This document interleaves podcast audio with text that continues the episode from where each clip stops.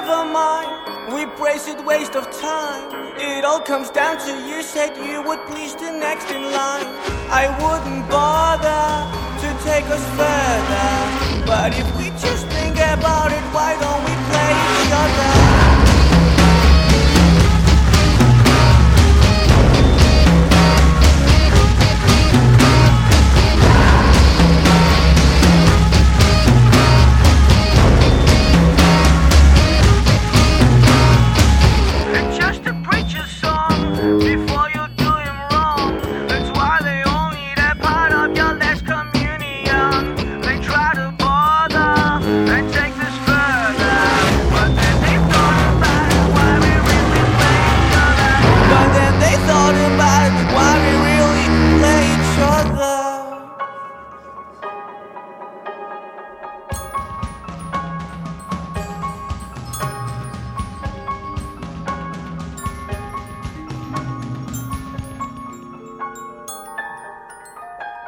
That's why we're winning.